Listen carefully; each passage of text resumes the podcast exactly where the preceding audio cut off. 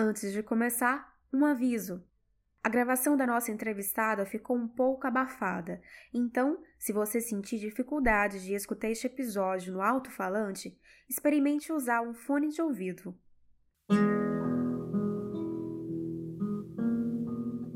Você já conheceu alguém que fala com o olhar? Boa noite, meu povo todo. Boa noite, meu pessoal. É tão lindo a gente fazer música.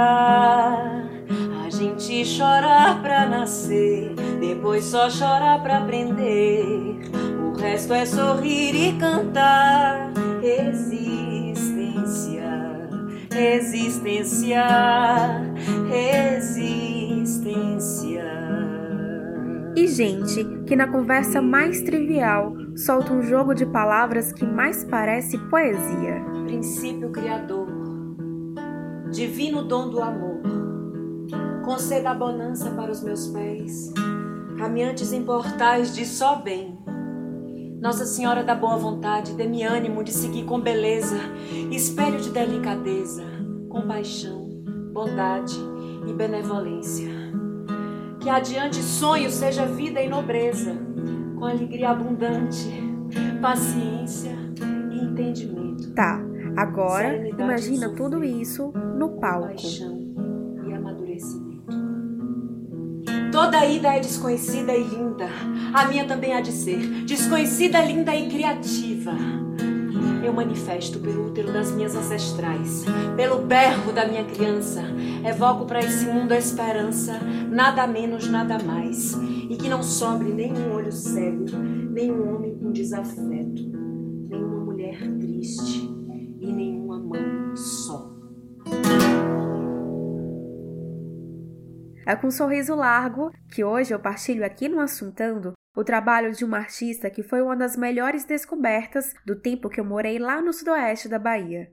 Bom dia, boa tarde, boa noite, boa madrugada, ouvinte do podcast Assuntando a Arte. Eu me chamo Ana Barroso, uma alegria imensa estar por aqui. Eu sou natural do sertão da Bahia, de Vitória da Conquista, moro em Salvador tem uns três anos mais ou menos. Sou mãe, artista, compositora, cantora, me formei em teatro pela Universidade Estadual do Sudoeste da Bahia e acabo de fazer o meu primeiro álbum chamado Cisco Número. Eu sou Maíra Rocha e este é o Assuntando a Arte, um espaço de investigações sobre arte brasileira, identidade e cultura popular. Vamos assuntar?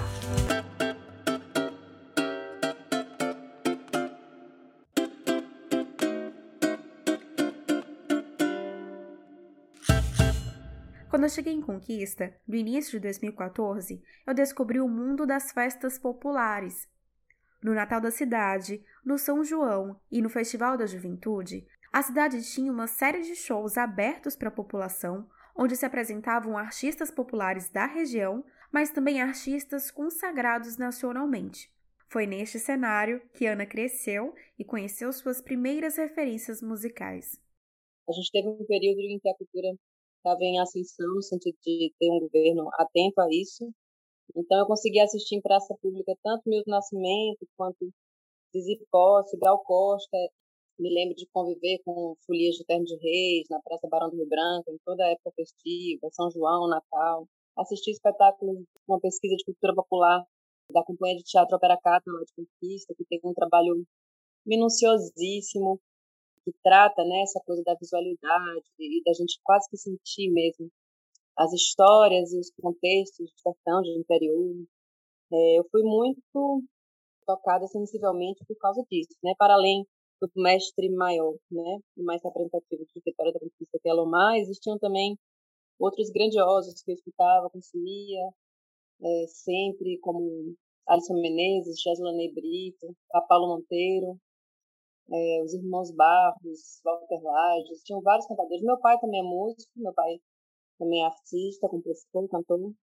Enfim, existia uma gama de estímulos sensíveis que me, me tocavam neste lugar, né? De, de me sentir pertencente àquele movimento inteiro. Então, acho que a partir da adolescência eu, cons eu consegui me organizar bem, assim, interiormente, sabe? Tendo esses como lugar de pertencimento mesmo, onde eu conseguia assistir e falar, nossa, que, que massa, eu tenho essa beleza aqui comigo também.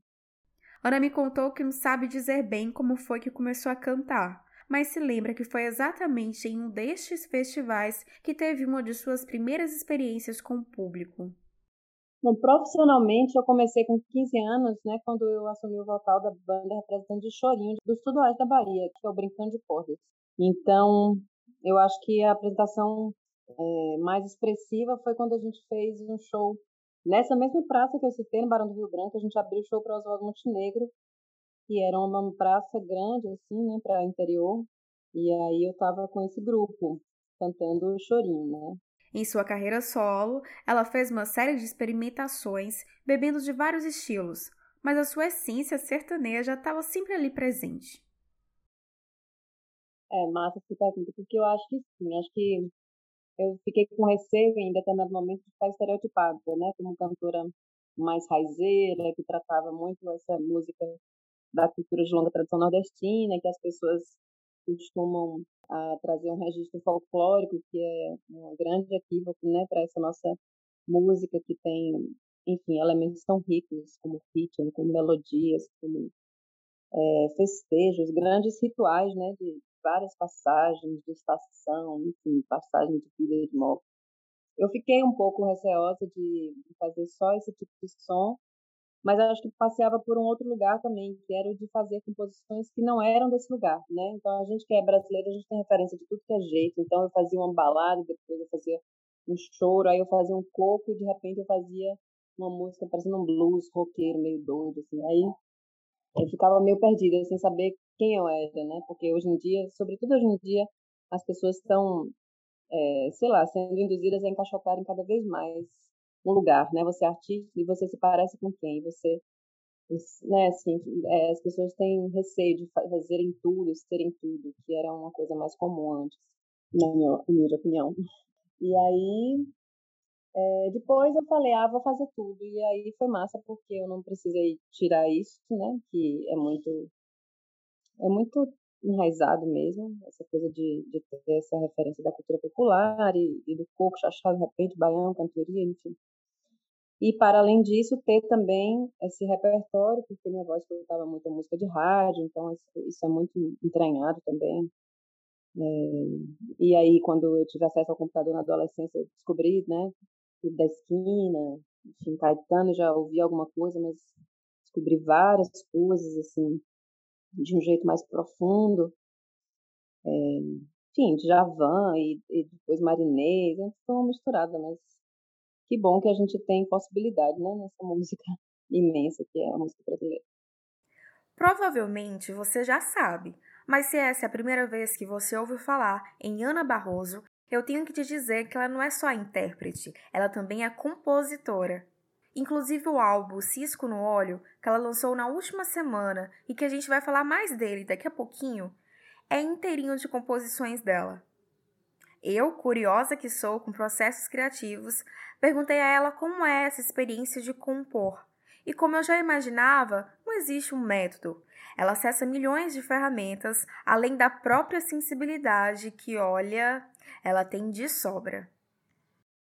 Mulher, é isso, não, não é um processo é, estático, no sentido de existir um, um método ou alguns métodos. Eu fico muito perdida quando as pessoas me perguntam isso, porque às vezes eu me afeto, assim, sei lá, ter alguma inspiração é, e instantaneamente escrevo, né? E aí depois eu visito isso e acho uma melodia. Às vezes vem uma melodia na cabeça, assim, em súbito. Às vezes é a melodia junto com uma frase, eu guardo isso. Raramente vem uma música pronta de uma vez só. Ultimamente eu não tenho conseguido muito tempo para sentar e fazer música. É um negócio que é muito bom e que os artistas todos fazem, então um trabalho, né, muito grande assim de pesquisa. Mas eu acesso milhões de ferramentas. Eu não sou uma artista que recebe uma divinação, iluminação e, e sento e uau. Só teve uma música que foi assim, que foi Goteiro.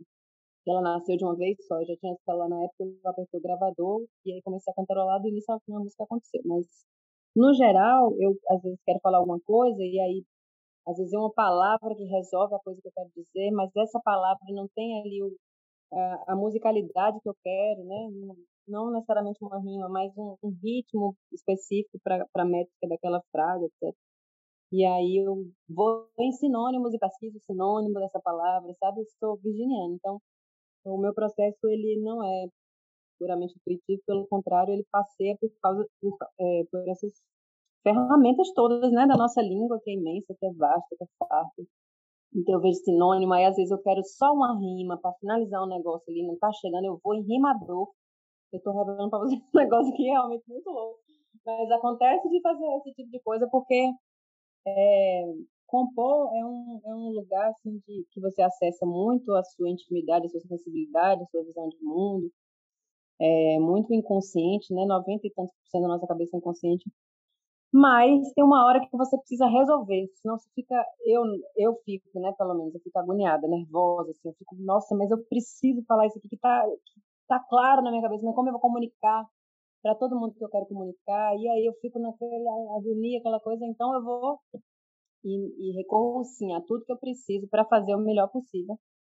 Afinal de contas, eu quero que isso tenha, tenha valor, né, que isso seja, sei lá, um, um movimento de transformar opiniões ou de afetar os corações, enfim, as emoções. Então, os processos são variados e, e, de muito trabalho, né? Ana diz que o instrumento principal dela é a voz, mas ela também se arrisca a tocar violão, pandeiro. Ela me contou que isso, inclusive, ajuda no processo de composição. Então, eu gosto muito de tocar. É, o processo de composição em específico começou com essa intimidade com o violão, à medida que eu colocava acordes, aquilo ali me, me inspirava, né, criava sensações, mas ao mesmo tempo não desenvolvi como eu, eu gostaria, assim, sabe? Priorizei, né? Logo depois eu fui estudar teatro, e aí eu toco, mas eu prefiro cantar, se for, por exemplo, uma apresentação com músicos me acompanhando. É, mas Ana também se vira muito bem quando tem que se apresentar sozinha. Nessa pandemia, por exemplo, como todo artista, ela acabou fazendo algumas lives. Tu até ouviu no início deste episódio um trechinho de uma live que ela fez a convite do Sesc Brasil. Tá lá no canal do YouTube deles, se tu quiser conferir ela completa. E olha, vale a pena, viu? Foi nesta live que eu descobri que ela tem usado um instrumento curioso, o azalato. Ele é pequenino e com uma construção bem simples. São duas pequenas cabaças cheias de sementes ou pedriscos que são unidas com uma corda. Tá ouvindo aí? O azalato chegou no primeiro momento da pandemia. É, é um instrumento africano e eu vi algumas pessoas tocando na internet. E aí eu comprei e aí foi, foi legal, porque eu estava sem pandeiro na época e eu gosto de cantar curto.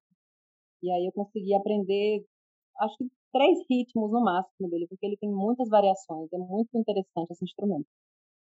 Mas é isso, eu toco é, de um jeito mediano vários instrumentos, mas não, não é meu meu objeto de pesquisa principal, né? A, a musicalidade que eles provocam me inspiram e aí nesse movimento eu gosto de usá-los para compor, por exemplo.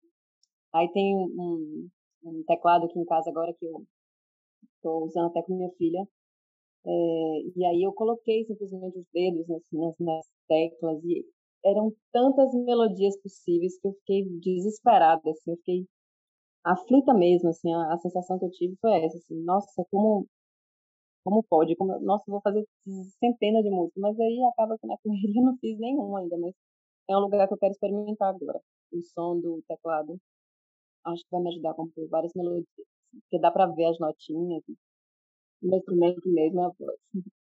É, mas você deve estar curioso mesmo é para saber mais sobre Cisco no Olho, não é? Então, Cisco no Olho é o meu álbum de estreia, em que eu coloquei todas as músicas que eu achava mais interessantes para as pessoas, para eu me apresentar, né? Para as pessoas me conhecerem de fato. É, tem produção de Sebastião Nutini, que foi quem pensou junto comigo é, a parte instrumental do disco, que eu acho que é um ponto alto é, que traz uma organicidade, uma identidade, mesmo tendo músicas extremamente agitadas e outras de poesias mais densas e mais melancólicas. Eu intitulo o disco de Cisco no Olho porque, querendo ou não, eu estou tratando de vários cisquinhos, de vários incômodos, mesmo nas canções mais mais festivas, eu estou tratando ali de um que não abraça tem um espinho, eu estou tratando de um desgoverno que vai rodar, não vejo a hora. É, captar também, eu falo dessa nossa, essa nossa saga retirante, que seja outra música, né? Mas, enfim, a mulher sertaneja, né, ela, sendo artista, precisa sair mesmo do interior. Enfim, sair mesmo não, não vou afirmar isso, mas, obviamente, as oportunidades são muito mais reduzidas no interior, e isso é, é minha história, peguei minha filha e embora. Enfim, as outras, eu falo de desfecho de relacionamento abusivo, como é o caso de Gotejo. Todas as canções, de alguma forma, tratam um pouco de incômodo vivido em alguma situação, em algum momento da minha vida, que era uma grande questão para mim também, né? Eu falava, nossa, o mundo está explodindo e eu vou falar de coisas tão particulares, pessoais. Só que depois eu desencanei, eu entendi que se eu não supero as minhas próprias emoções, eu não tenho a menor capacidade de acudir nada, né, do mundo. Enfim. Aí, cisco no olho tem uma gama de possibilidades de a gente interpretar, né? Eu, é, quando alguém fala, né, ah, eu tô com cisco no olho, geralmente é uma desculpa para a pessoa não ver o choro, né, não mostrar, não revelar a sua fragilidade, a sua questão ali. E isso é muito simbólico, né? Isso, isso dá, enfim, três horas de podcast aqui com você para a gente conversar. Eu confesso que quando vi os primeiros posts de divulgação do disco no perfil da Ana Barroso no Instagram, eu fiquei com um pouco de medo de escutar. Eu pensei que seria melancólico demais e bom. Eu achei que não seria a melhor coisa para se consumir neste momento de país, não é mesmo? Mas aí eu criei coragem e, escutando, eu percebi que cisco no olho não é só um convite para acessar o nosso choro ou os sentimentos que nos levam até ele ele é também um abracinho. É, acho que a gente pesou a mão um pouco na atriz no início da, das divulgações, né? Que eu falo aquele, aquela poesia que eu fiz, né? desculpa ver. Eu falo sobre a cultura de remediar, que é a nossa cultura. A nossa cultura só remedia, né? Ela não previne e ela não acessa o osso, a dor, como algo relevante, como algo importante e que faz parte, né, da nossa vida. Então, quando eu falo cisco no olho, não é porque o disco trata de uma falsidade, né? Mas é um convite mesmo a gente a para a gente se acessar, para a gente olhar para as nossas feiuras, para a gente olhar para as nossas dores com respeito, com amor, cavar fundo, ver os nossos vazios, velhos e vários. E chorar mesmo, chorar, não tem receio desse choro. O maior índice de suicídio é o masculino, né? E isso tem total relação com essa ideia de que homem não chora.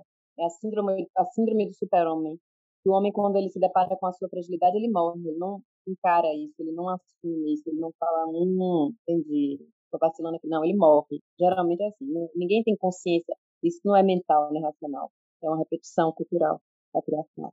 E isso toca em várias questões. O maior índice de depressão é o feminino, mas a gente ainda conversa com uma amiga, ainda conversa com um psicólogo, ainda dá um jeitinho e vai, porque também ensinaram pra gente que a gente tem que ir, né? Que tem que ser guerreira e tal. Então é isso. Eu acho que esse olho eu, gosto de pensar que é, que é esse convite para a gente olhar para a gente com mais amor, com mais carinho, permitir a dor, porque o choro lava e leva. E bom, como a própria Ana disse, o disco tem sim faixas que falam sobre dores e desamores e que podem até nos levar a acessar o nosso choro mas também tem faixas que dá vontade de cantar plenos pulmões e com um sorriso largo, como a Vai Rodar, que fala que esse desgoverno vai sim acabar o homem quer tirar o que é de direito do povo, é direito, o povo olhar pra tirar isso de lá. O homem quer tirar o que é de direito do povo, é direito, o povo olhar pra tirar isso de lá. Se eu mandar meu boi bumba, roda uma seis seis, o homem vai ver o berenchá. Se eu mandar meu boi bumba, roda uma seis seis, o homem vai ver o berenchá. Vai rodar, vai rodar, vai rodar, roda boi, roda homem, esse desgoverno vai acabar. Vai rodar, vai rodar, vai rodar, roda boi, roda homem, esse desgoverno vai acabar engano, do início do ano passado. Ela aconteceu de um jeito bem espontâneo também. Eu estava querendo tratar sobre esse assunto, obviamente. E ela tem uma relação também com uma figura icônica né, da, da nossa cultura de longa tradição nordestina, que é o boi bumbá, que é como se eu colocasse os dois de frente, né? O boi bumbá e o boi bozo, o gado bozo, para esse duelo, né? Em que existe ali a nossa força nesse boi e dizendo que o boi vai rodar nessa nossa brincadeira e que Bolsonaro vai rodar. Ele vai se embora, ele vai cair junto com a corja.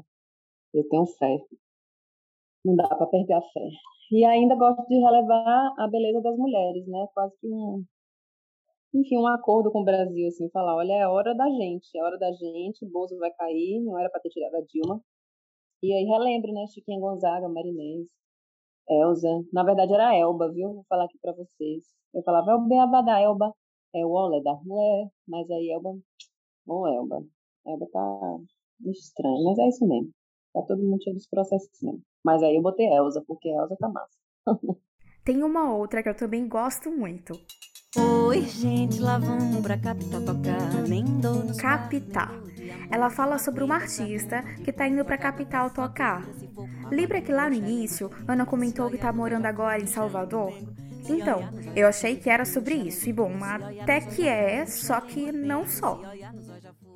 É, ela é baseada na experiência real, assim, não necessariamente saindo para vir morar em Salvador, né? Mas eu tenho imagens de, de vários momentos em que eu e amigos a gente é, ia fazer teatro numa cidade vizinha e pegava o carro que tinha, aí botava gasolina com dinheiro de todo mundo e botava instrumento dentro desse carro, ia tocando, ia, enfim, fazendo folia ali dentro, todo mundo meio que feliz, mas é, quando eu fiz essa música, eu já pensava, meu Deus, como é que a gente não pensava que era difícil aquele, aquilo ali? Como é que a gente não pensava que é, era muito muito arriscoso sonhar daquele tamanho. Então, acho que quando eu faço capital, eu lembro dessa imagem, né, da gente embolado, com, aí levava comida, tudo dentro de carro, assim, é um pouco da, da realidade do retirante mesmo, né, de levar sua farofa, seu pandeiro, ou sua bíblia, leva ali o que lhe dá alguma lembrança, algum, algum motivo de, de lembrar de casa, seguir firme.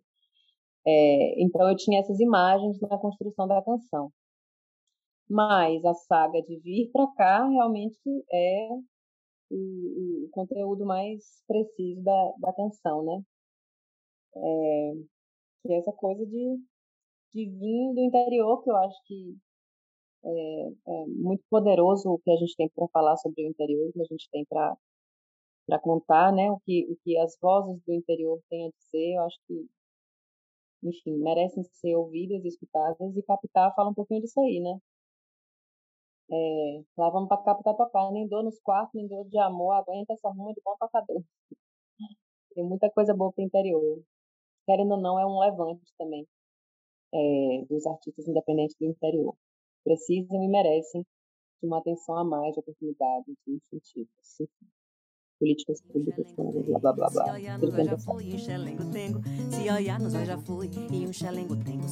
E xelengo-tengo é o trem que não sai da cabeça, né? Ah, o que, é que significa isso aí mesmo, Ana? Xelengo, xelengo, é. Luiz Gonzaga também falou disso. Xelengo é, xelengo-tengo é um dengo mesmo, é um chamego. Entende? É porque nordestino pega uma palavra, mistura com a outra e se der ritmo, aí lascou. Aí é gol. Ninguém quer nem saber de onde é que vem. Eu mesmo pesquisei igual uma doida que era berenchar, mas não me contaram ainda. O Google não me falou ainda. Me falaram que era quando a mulher emprenhava, né? Tava grávida, vixe, o beré inchou, o bucho inchou, né? Mas eu não achei a raiz disso, eu ficava achando que era um sapo que tinha inchado, mas não sei. Beré inchar quem não vai rodar, né? Se eu mandar meu boi bundar, rodar umas seis vezes, o homem vai ver o beré inchar, vai ver o couro comer, né? Vai ver Vai ver ruim, não vejo a hora. É, e no disco também tem algumas sofrências, como a própria música tema do álbum, que é Cisco no Olho. Minha dor é um cisco no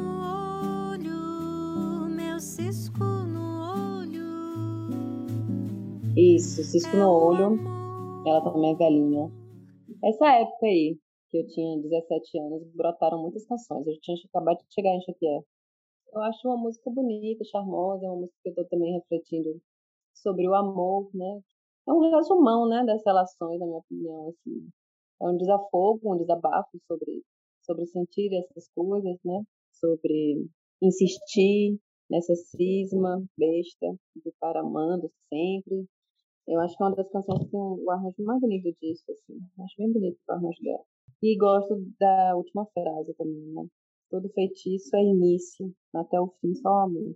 Não que a gente precise ficar junto, mas o fim pode ser separado também, mas que seja amor, né? Porque o feitiço é uma coisa bem inicial mesmo. O feitiço pode ser reinventado pelo próprio amor, mas aquela magia, aquela furor do início que tira a gente do chão, assim como a tristeza, quando ela, é muito forte, ela nunca vai durar mais do que três meses, né? O corpo precisa naturalizar. Ou as coisas se transformam, né? Ou viram uma compulsão, ou viram uma depressão, mas esse início aí que as pessoas às vezes desistem fácil, né? As relações líquidas, elas tendem a ser rápidas, passageiras, não profundas. Eu gosto de profundidade, ainda que não dure, mas que a gente pense mais no amor do que puramente no feitiço. Logo em seguida, tem a faixa Cuidar do Olhar, que lembra uma oração, olha, bonita que só. É, dá para lembrar, né, de uma oração, de um lamento, de um apoio, dá para fazer essa relação mesmo, eu acho que muito por causa da, do canto na capela, por causa da diferença dos sinos. Não consigo olhar pro sol, nunca conquistei troféu, não usei migué nem véu, nunca tive religião. Essa canção eu fiz, estava muito queixosa, pessimista da vida, não consigo olhar pro sol, nunca conquistei troféu. Essa música foi antes de eu conquistar o troféu, viu? Do prêmio Festival Animais Sudoeste. Eu fiz em 2020.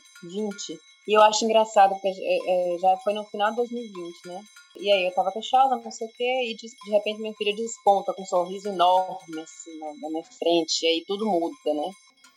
Ganhei roupa feita mãe. Aí eu começo a ficar mais feliz, né? Oração nunca faltou. Todo santo dia eu vejo um brilho aceso em volta da criança que eu pari. Para tudo quero rir. Para tudo quero rir. O que eu acho curioso nessa canção é que eu falo, né, é, sobre o ano de 2021 que a gente atravessou, né? Que foi um ano ritualístico, assim, foi um ano difícil, mas foi um ano importante também, assim, que é, desestruturou muito a gente. E isso faz com que a gente reflita, né? Eu acho que foi muito mais triste do que, do que importante, óbvio. Mas não sei por que eu coloquei isso nessa música, sabe? É, eu falo em 2020 sem ter medo da magia do vigésimo 2000, sem ter medo da magia. Que magia muito louca. Mas eu gosto de lembrar dessa parte da música. É como se eu estivesse falando para mim. Para mim foi um arremesso muito fundo, sabe? Eu passei por um processo muito intenso, assim, pessoal, de rever várias coisas. Enfim, estava no, no fundo do poço. é, e igual uma beata. A vela não podia apagar que eu tava acendendo outra ali. Ia falar, falta o Paulo Santo, minha mãe, falta o incenso, não sei o quê, vaporização de útero, banho de folha, reza pra lá, pra cá, e anotava tudo que era sonho. Mas tão poderoso e tão importante quando eu renasci foi mágico demais, foi incrível. Sem ter medo da magia do vigésimo dois mil azuis de céu que vejo agora são querências de encantar, até cantei e cantarei. Pra lembrar que é bom cuidar do olhar, até cantei e cantarei. Pra lembrar que é bom cuidar do olhar. É, eu acho que já deu para perceber que o álbum tá lindo e com uma sensibilidade que aflora e é realmente um destes presentes que a arte nos proporciona e que a gente tanto precisa para este momento. Oh menina, eu queria ficar. Oh menina, eu queria ficar mais. A gente também não quer ir, Ana mas estamos chegando ao fim de mais um episódio do Assuntando. E se você que está aqui nos acompanhando ainda não escutou Cisco no Óleo, ele está disponível em todas as plataformas de áudio. Quando sair daqui, dá uma procurada. Eu agradeço demais Ana Barroso por ter aceitado o convite de assuntar com a gente e também a jornalista e assessora Ana Paula Marques por ter feito a ponte para que essa entrevista acontecesse. Muito obrigada, Maíra, pela oportunidade de estar aqui falando um pouquinho sobre o meu trabalho, sobre minha carreira, minha história.